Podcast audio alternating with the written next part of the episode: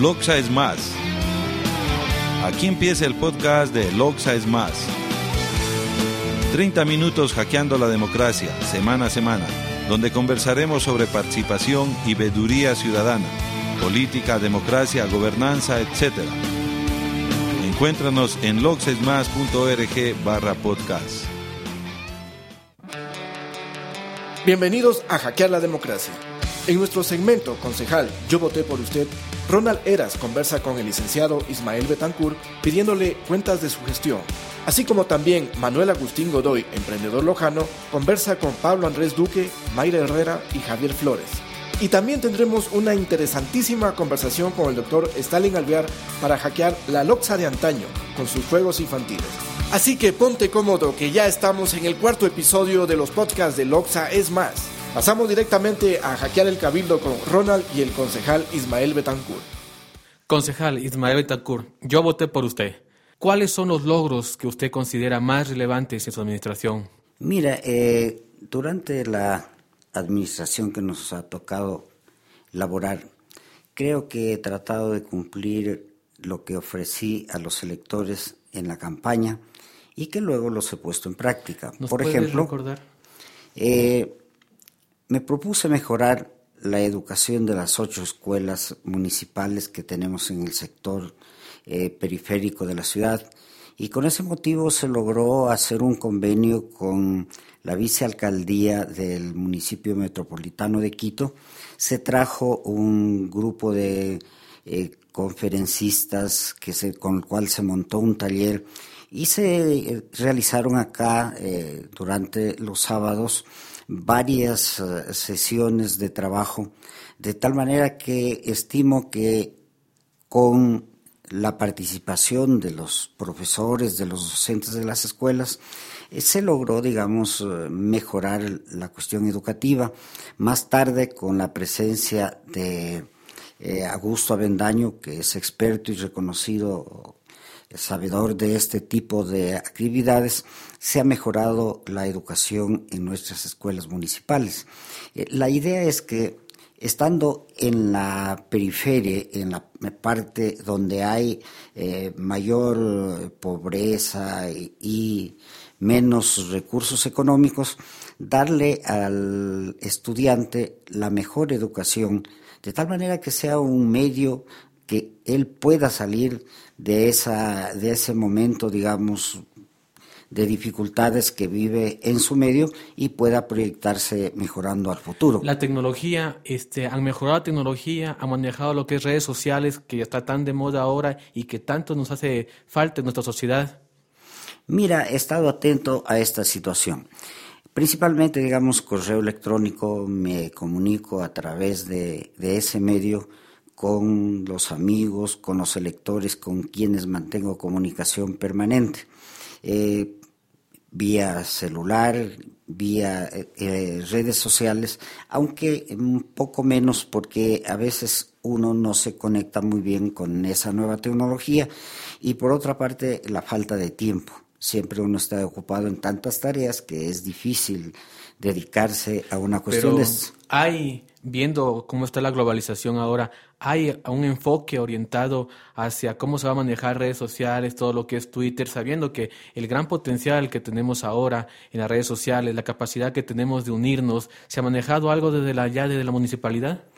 Mira, sí, ustedes dieron una, una charla allá y desde ahí nos pusimos a pensar, digamos, de que esto debiera cambiar.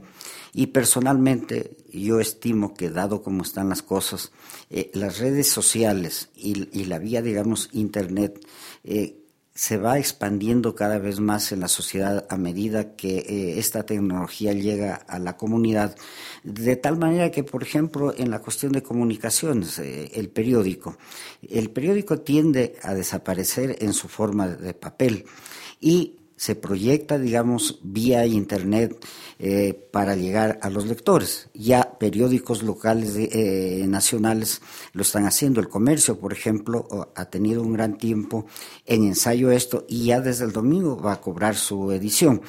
Si así lo pensamos, quiere decir que los demás, las demás personas, tanto en la administración como en lo personal, debemos hacer uso de esta nueva tecnología porque es lo que viene y está en lo presente y en lo futuro de la comunicación. Bien, hemos hablado de lo que es los logros, lo que se ha hecho. Vamos ahora en el ámbito, uno como ciudadano, en el punto de vista, ¿qué usted cree que, o considera que se ha quedado pendiente con la ciudadanía? ¿Qué deben ustedes a Loja? Porque no creo que todo se ha logrado o todo se ha cumplido. ¿Qué es algo que queda pendiente o queda flotando? Mira, algo que no se había hecho, pero que lo estamos tratando ahora, es aprobar el programa de desarrollo cantonal. En, esa situación eh, es muy interesante, es un documento que, consta de, unas, de unos tres grandes volúmenes y que ahí se abarca, digamos, desde una apreciación actual de lo que es Loja y hacia dónde nos, proyectamos. El municipio, los municipios eh, eh, recibieron hace poco esa nueva tarea de general desarrollo. Ya no solamente construir eh, las obras de infraestructura primordial que necesita una población, sino proyectamos al desarrollo con el objeto de, de que la situación económica mejore en todos los niveles de las personas que no han tenido oportunidad y se realice ese nuevo eslogan del buen vivir en, esa situación, mira, el plan de desarrollo tiende a robustecer lo que podemos hacer en forma inmediata para producir desarrollo. Y hemos considerado que, por ejemplo, el turismo es una, una meta hacia donde debemos indicarnos, dada la riqueza, digamos, de sí, eh, eh, aspectos naturales que tenemos que mostrar de nuestra idiosincrasia, de nuestra cultura y justamente el otro tema de desarrollo hacia donde queremos explotar, digámoslo así, es el aspecto cultural. ¿Cómo usted la proyecta la ciudad? ¿Cómo usted la ve de aquí a unos 10, 15 años o en lo, en lo corto? ¿Cómo lo puede proyectar y cómo usted lo ve? Vamos, si, si vemos desde el centro de la ciudad hacia afuera, hay un proyecto muy bueno que se ha, planteado que es regenerar. ¿Qué significa eso? De que siendo el centro de la ciudad la parte más antigua, sus redes de alcantarilla, de agua potable, eh, están colapsadas. Gran parte del agua potable que se distribuye desde las plantas de potabilización se desperdicia eh, en la ciudad porque hay muchas roturas. Entonces, se trata de cambiar todas esas eh, cañerías e incluso embellecer la ciudad como haciendo que en forma subterránea las líneas de, telefonía, de electricidad, eh, incluso fibra óptica, vaya subterráneamente. Y una vez hecho eso, eh, cambiar la carpeta asfáltica y luego, digamos, darle un toque de belleza, digamos. Actualmente, por ejemplo, yo estoy interesado en que el Parque San Sebastián mejore su iluminación. Y justamente ayer tenía una reunión con una empresa especializada en esto, eh, Ecuador, para emprender en ese proyecto. Y hoy estoy comunicándome con la ERSA con el fin de que ellos nos puedan apoyar en la cuestión tecnológica de planificación en la conexión y ejecución de eso. Bueno, agradecemos al licenciado Ismael Bentancur por su presencia. Mi nickname en Twitter es arroba ronald-eras. Eh, mi correo es b.ismaeljoismail.com. Muchas gracias. Gracias. Estamos siendo retransmitidos en simultáneo por Cocodrilo Radio 98.1 FM, Radio Boquerón 93.7 FM, Quasi Radio en www.quasimosfet.com y SR Radio www.srradio.com.es. Loxano apoya a Loxano. Manuel Agustín Godoy comparte su experiencia como emprendedor Loxano con Pablo Andrés Duque, arroba Pablo A. Duque C, Mayra Herrera, arroba Mayra Herrera J y Javier Flores, arroba Tapecu. Hola chicos, Javier, Pablo Mayra, un gusto tenerlos aquí en mi domicilio. Esperamos que esta noche, compartiendo este pequeño vinito caliente en este frío de Loja podamos dialogar del gran, de las grandes posibilidades que nuestra provincia y país tiene. Así es. Gracias por invitarnos, Manuel Agustín. Y bueno, cuéntanos algo de tu experiencia. Bueno, la experiencia mía tiene varias varias aristas que tenemos que observarla.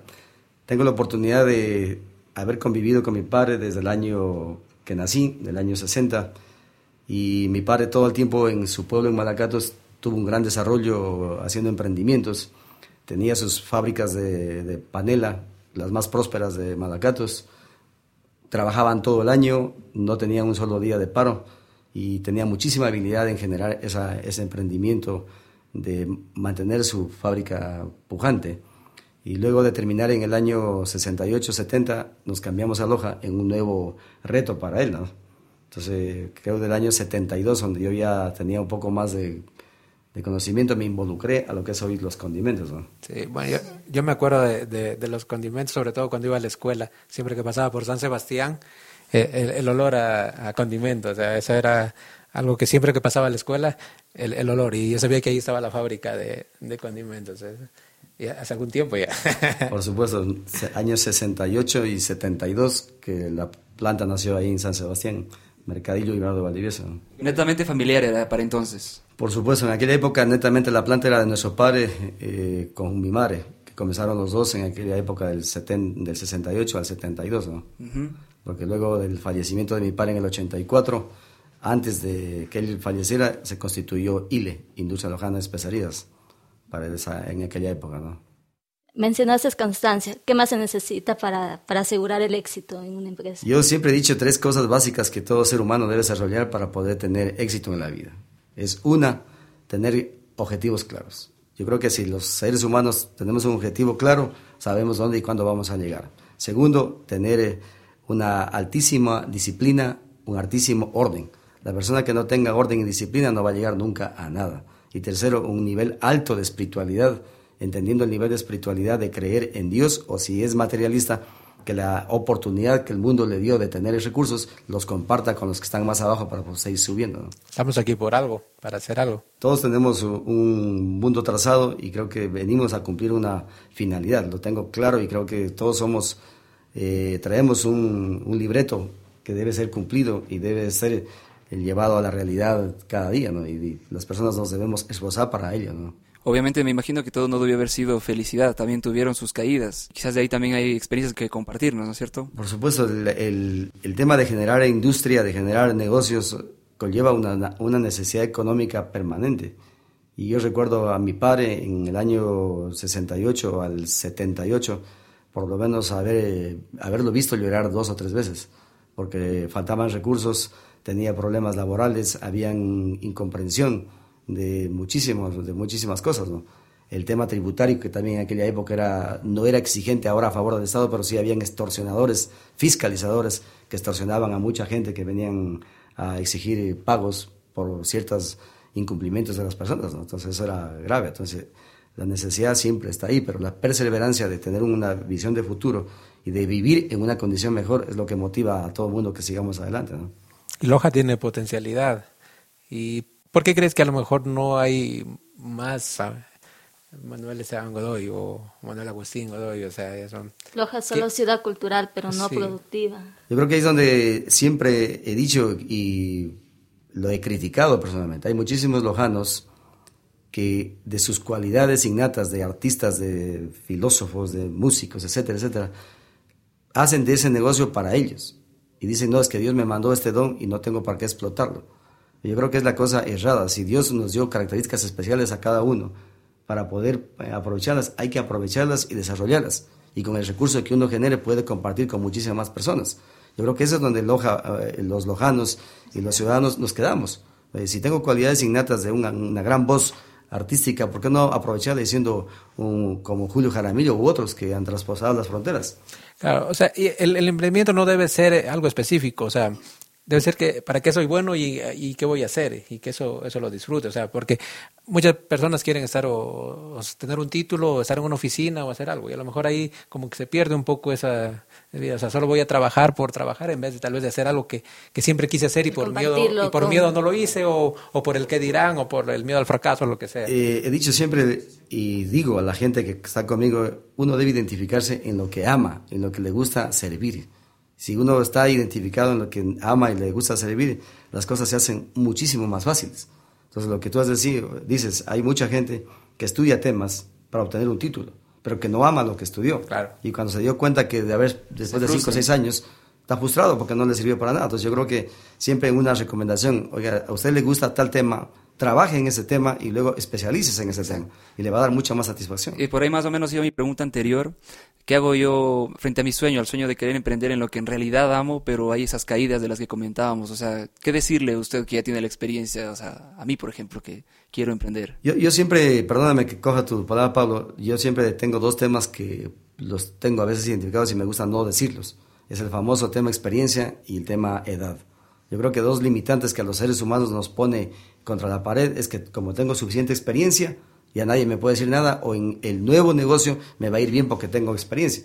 Las experiencias a veces son unos, limitantes gravísimos, porque no dan oportunidad de aprender más. O eh, la edad, a cuenta que ya tengo 60 años, no quiero cambiar ni quiero aprender. Es otro, otro error. Cuando cada día y cada momento uno puede aprender y puede mejorar las cosas. Y si tuve algo de conocimientos en algo, me servirán de práctica para, la, para el próximo. Sigue estando en mí, el emprender sigue estando en mí. Por supuesto, está, está, en ti. Y la, y la misión y la visión que tú tienes de tu misión de futuro es claro. O sea, si el objetivo es claro y tú tienes mucho orden, mucha disciplina, lo vas a conseguir. Pero si tu objetivo no es claro y no tienes disciplina, nunca vas a llegar a ningún lado. Palabras claves, ¿ah? Bueno, eh, soy Javier Flores, Tapecu en el Twitter. Yo soy Pablo Andrés, en mi Twitter soy arroba Pablo A. Duque C. Soy Mayra y Mayra Herrera J en Twitter. Loxa, soy Magdalena González en Twitter arroba GG. Gracias por dejarme ser parte del cambio apoyando siempre toda iniciativa que nos lleve a que Loxa sea siempre más. ¿Te gusta este podcast? Recomiéndalo a tus amigos a través de las redes sociales con la etiqueta T01E04, compartiendo el enlace loxaesmas.org barra podcast y luego haciendo clic en recomendar a tus contactos. Al hacerlo, entras automáticamente a participar en el sorteo de camisetas y otros premios. Anunciamos al ganador del episodio anterior. En base al sorteo, la camiseta va para Israel Granda de la cuenta arroba isbin438. Felicidades, pronto te contactaremos. El Internet hace posible tener conversaciones entre seres humanos que simplemente eran imposibles en la era de los medios masivos de comunicación. Estas conversaciones en red hacen posible el surgimiento de nuevas y poderosas formas de organización social y de intercambio de conocimientos. Como resultado, las comunidades se vuelven más inteligentes, más informadas y más organizadas. La participación en un entorno interconectado hace que las personas cambien de una manera fundamental postulados 6, 9 y 10 del manifiesto Blue Train adaptado para Loxa Más. ¿Recuerdas cuando jugabas la rayuela, la moña, los cherecos, el trompo y carros de palo? Invitamos a Stalin Alvear para que junto a René Ortega hackeen las costumbres de nuestra antigua niñez lojana. Stalin, estamos acá hackeando un poco la cultura, hackeando la democracia, hackeando, así en los términos de hoy, ¿no es cierto?, la existencia misma. Y tenemos la oportunidad ahora de conversar acerca de un tema que para muchos es de interés. Eso que eran los juegos tradicionales, las actividades tradicionales en Loja. La rayuela, el gato, los trompos, las bolitas, los cherecos. ¿Qué nos puede contar un poco? Usted vio esta, esta fase de la lojanidad. Bueno, primero felicito estas ideas y estos proyectos que ustedes vienen concretando me parece una maravilla en el sentido de lo que buscan. Primero, volver al pasado, ¿no? No para cometer indignidades ni cosas por el estilo, sino para que nos sirva de estímulo en el sentido de lo que vamos a abordar ahora y lo que nos planteamos para el futuro. Entonces, muy bien, primero muy bien. Bueno, en, eh, digamos, todo evoluciona, ¿no? La ciudad de Loja era una ciudad pequeñita, tremendamente pequeñita, por, con pocos miles de habitantes. Estaba circunscrita a tres barrios, la Catedral, San Sebastián y San Francisco prácticamente. Y entre esos corrían los carros de palo. Claro, eso es, eh, en ese tiempo, en ese tiempo también eh, la tecnología de los vehículos no era tan adelantada, habían los camiones mixtos que estaban divididos en una parte, la donde iba el chofer, con unas tres filas de, de, asientos, que era para las personas más o menos que tenían para pagar un corriente pasaje, y el descapotado para la gente de abajo, digamos, para donde iban confundidas con cajones, con gallinas, con costales. y eso entre, entre los adultos. Y los niños, por ejemplo, Stalin, allí también este, intervenían en Digamos, es que la vida era para todos para todo. También han habido división de clases en todo tiempo, ¿no? Unos que tienen mejores posiciones, otros que no las tienen tanto. Me acuerdo lo que usted me habla de los camiones, hubo una carretera, un, mm, un concurso, una carrera que era por la antigua vía Zamora, por esa cuesta que se sale ahora, Beatriz Cueva para la derecha. Y la particularidad era que era carrera de retro. Entonces era, era, era jocoso y terrible al mismo tiempo. Jocoso porque no se había hecho nunca. Y terrible porque en las curvas, de curvas cerradas de retro, a mí se, nos hacía un, nos ponía los pelos de punta, como éramos muchachos. Estábamos, eh, digamos, eh, asombrados de que eso ocurriese. Más o menos cosas así son características del tiempo que a mí me preguntan, o sea, del tiempo que yo fui muchacho, del tiempo que fui joven. Stalin, una cuestión, y, ya con el Stalin niño y con el Stalin joven, en lo que son los juegos tradicionales, ¿en qué era bueno Stalin? Era bueno con los cherecos, bueno, con los trompos. Ahí había también clasificaciones que se derivaban de lo social y de lo económico. Habían muchachos, compañeros nuestros, niños, que tenían, que andaban con bolsas de bolas, de esas más o menos de cristal. Los bolones. Pero esas costaban, entonces no, no podíamos tener nosotros. Entonces nosotros recurríamos a lo más barato y a lo más, eh, y a lo más eh, asequible que podía haber, que era el jurupe, el chereco que usted estaba diciendo. jurupe. El jurupe también le llamaban, claro. Creo que incluso tiene otro nombre más técnico dentro del punto de vista de la botánica. Pero era lindo porque era democrático. Entonces nosotros, en la taleguita que llevábamos los cuadernos, el que más cherecos tenía era el más poderoso. ¿Y habían trucos también? Claro, también todo tiempo, trampas. claro, claro, como, como en todo. Cuéntese una, No sé, en el contaje, por ejemplo cuando tenía que pagarse por alguna como apuesta, entonces en lugar de 15 dar 10, algo así, ¿no? como, siempre ocurre. No se diga en la niñez que comienzan también a funcionar las argucias, ¿no? Y había en ese entonces también, yo recuerdo, eh, no sé, usted me imagino que debe identificar plenamente, ¿se acuerda del gato y la rayuela? Claro, también eran más a veces las mujercitas las que claro, estaban en el la rayuela, la rayuela era, era era un juego muy, eh, muy recurrente y muy recurrido por la facilidad. Es decir, nosotros cogíamos un pedacito de carbón y comenzábamos a hacer las rayuelas y a brincar en, cogido la, rodilla derecha y solo con la izquierda saltando. Bonito. ¿Usted cree que de pronto se puede recuperar algo de eso a futuro, ahora que prácticamente ya no se ve, no? No sé.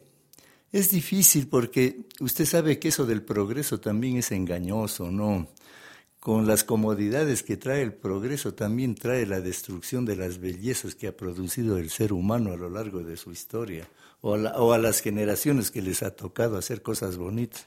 El tiempo y ese progreso engañoso, que casi siempre es un progreso también egoísta, va destruyendo todo lo bueno del, del pasado. Sí, bueno, ¿no es cierto? En todo caso, a mí me parece que eh, bueno, en la idea de los jóvenes de hoy, ¿no es cierto?, que justamente aprovechan este tipo de espacios como para encontrarse con su historia, deben hacer eh, una idea de futuro quizás que tome esas cosas positivas, ¿no? Que además nos vinculaban, nos unían entre grupos y... Claro, no, yo no le digo que sea descartable ni imposible, sino que es duro en las condiciones que va evolucionando, va desarrollándole la sociedad donde conversábamos hace un ratito, cada quien es más individualista que otro. Nos implica de pronto un A mí me encanta, por ejemplo, viendo este grupo de jóvenes con los que estoy ahorita, es una manifestación contra el neoliberalismo, en definitiva, contra el individualismo que mata al ser humano. En todo caso, quiere decir que a lo mejor sí tenemos como para hacer un esfuerzo mayor, pero que es posible. Sí, sí, en otras partes lo están haciendo. La recuperación de juegos eh, tradicionales. Le quiero contar otro que era hermoso y, el más natural y sencillo porque era para todo bolsillo. También jugábamos a la moña, pues, así como con los cherecos. Jugábamos con los quiques.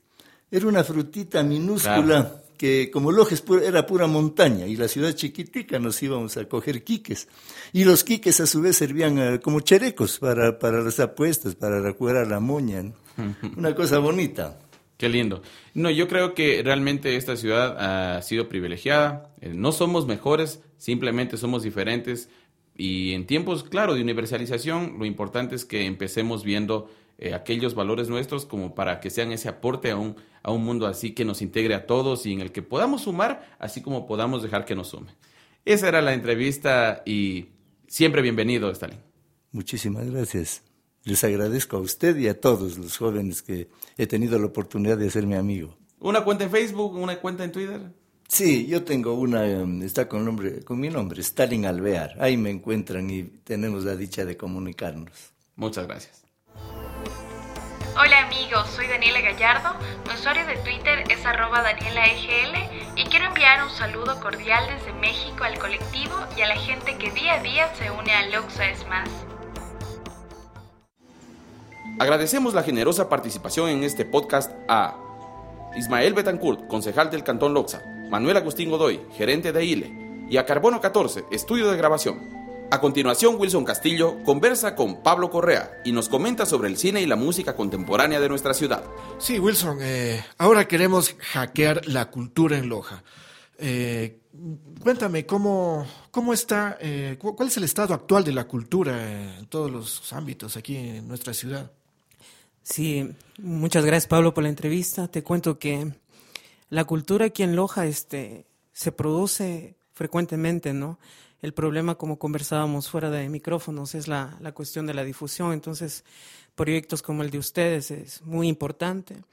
Eh, en estos meses, prácticamente por diciembre, por ahí como se cierra el año, siempre eh, como que nos, nos permiten un poco más de acceso, ¿no? Entonces, eh, yo mal haría en hacer un juicio crítico sobre la cultura siendo un actor de, de la misma, ¿no? Entonces yo... ¿Te has visto tal vez como te digo, limitado tal vez. Eh, sí, sí, sí, es verdad, sí. La cuestión limitante es eh, sobre todo con la cuestión económica, ¿no? Se piensa que el artista no tiene las mismas necesidades que las demás personas y, y, sucede, no es así. Sucede un efecto medio, medio raro porque muchas de las veces eh, creemos que, que actualmente no se está haciendo nada y se está haciendo bastante. O sea, yo, yo veo muchas actividades, por ejemplo... Em, por ejemplo, lo, lo, que, lo que se está haciendo con el Cine Club Sí, sí, es verdad, sí. Este año, bueno, eh, te cuento así rápidamente, ¿no? En enero tuve la presentación del documental Manuel Febres, escultor de tradiciones. Para abril estuve haciendo una exposición justamente en homenaje al Cine Club Lumière, ¿no es cierto? Que se llamó Lumière, donde hice pinturas eh, inspiradas en varias películas que hemos presentado. En abril estuve presentando el, mi libro de ensayo que es eh, Cine y el Arte Plástico, donde explico básicamente la relación entre las dos disciplinas. Y bueno, y durante todo el año estuvimos eh, con el Cine Club todos los miércoles, desde el primer miércoles de enero hasta el diciembre. Son los miércoles a las a las 7 de, la noche. En la Casa de la Cultura. En la, Casa de la Cultura, en el auditorio. sí, la entrada es gratuita. Al final hacemos un foro que es importante, ¿no? Porque eh, siempre que se ve una película, sobre todo la línea artística, es importante conversar, ¿no? Eh, abrir un foro y al final siempre obsequiar algo, porque la idea también del Cine Club es que exista el espacio para desestresarnos, ¿no? Claro, y bueno, fíjate, hay, hay esto que, que, se está realizando. Cuéntame tú como, como artista, ¿cómo, ¿cómo, te estás desenvolviendo? ¿En qué, qué, qué, espacios nomás? Bueno, yo estoy para el próximo año, en el 11 de enero presento mi nueva exposición, ¿no? Es un fan art eh, dedicado a una serie que me gusta mucho que se llama Game of Thrones. Entonces voy a presentar 50 horas. Estuve cuatro meses y medio trabajando en esto. Estoy terminando ya. Algo de lo que tú haces, Wilson, es, eh, me parece que son, son temas más actuales. Eh, no es tanto así como quedados en el pasado y en la, nostalgia. Me parece que tu arte es un poco más actual. Sí, es verdad, sí, eh, respetando mucho la historia y la memoria que tenemos, pero yo estoy trabajando por mi parte, ¿no? En, en mi caso individual, es eh, retomar y tratar de, crear una, una, carrera sólida que se equipare y, si es posible, ¿no? Con todo el respeto que se merece la historia, poderla traspasar, ¿no? ¿Por qué no se lo puede hacer? Perfecto. ¿Y a futuro? ¿Cómo vemos la cultura en Loja? Bien, a futuro eh, tengo mucha esperanza en, los jóvenes y en las personas que están trabajando su carrera de una manera eh, bastante seria, ¿no? Porque siempre se confunde, se trata de, como te digo, de sobresalir en un mes, en tres meses, en un año, pero en realidad una carrera de un artista demora toda la vida, ¿no? Es algo de toda la vida y, y, el que tiene claro eso, este, eh, va por buen camino, ¿no? Eso, el arte no es para figuretear, el arte no es para para otras cosas que no sea la, sincera expresión del artista, ¿no, Pablo? tu identidad digital, en Facebook, ¿cómo te podemos encontrar? Sí, en Facebook estoy como Wilson R. Castillo y también pueden encontrar la página del Cine Club Lumière, así, Cine Club Lumière tal cual en Facebook. Perfecto, muchas gracias. Gracias, Pablo. Loxa es más. Esto fue el podcast de Loxa es más. Seguiremos hackeando la democracia semana a semana. Encuéntranos en loxesmas.org barra podcast.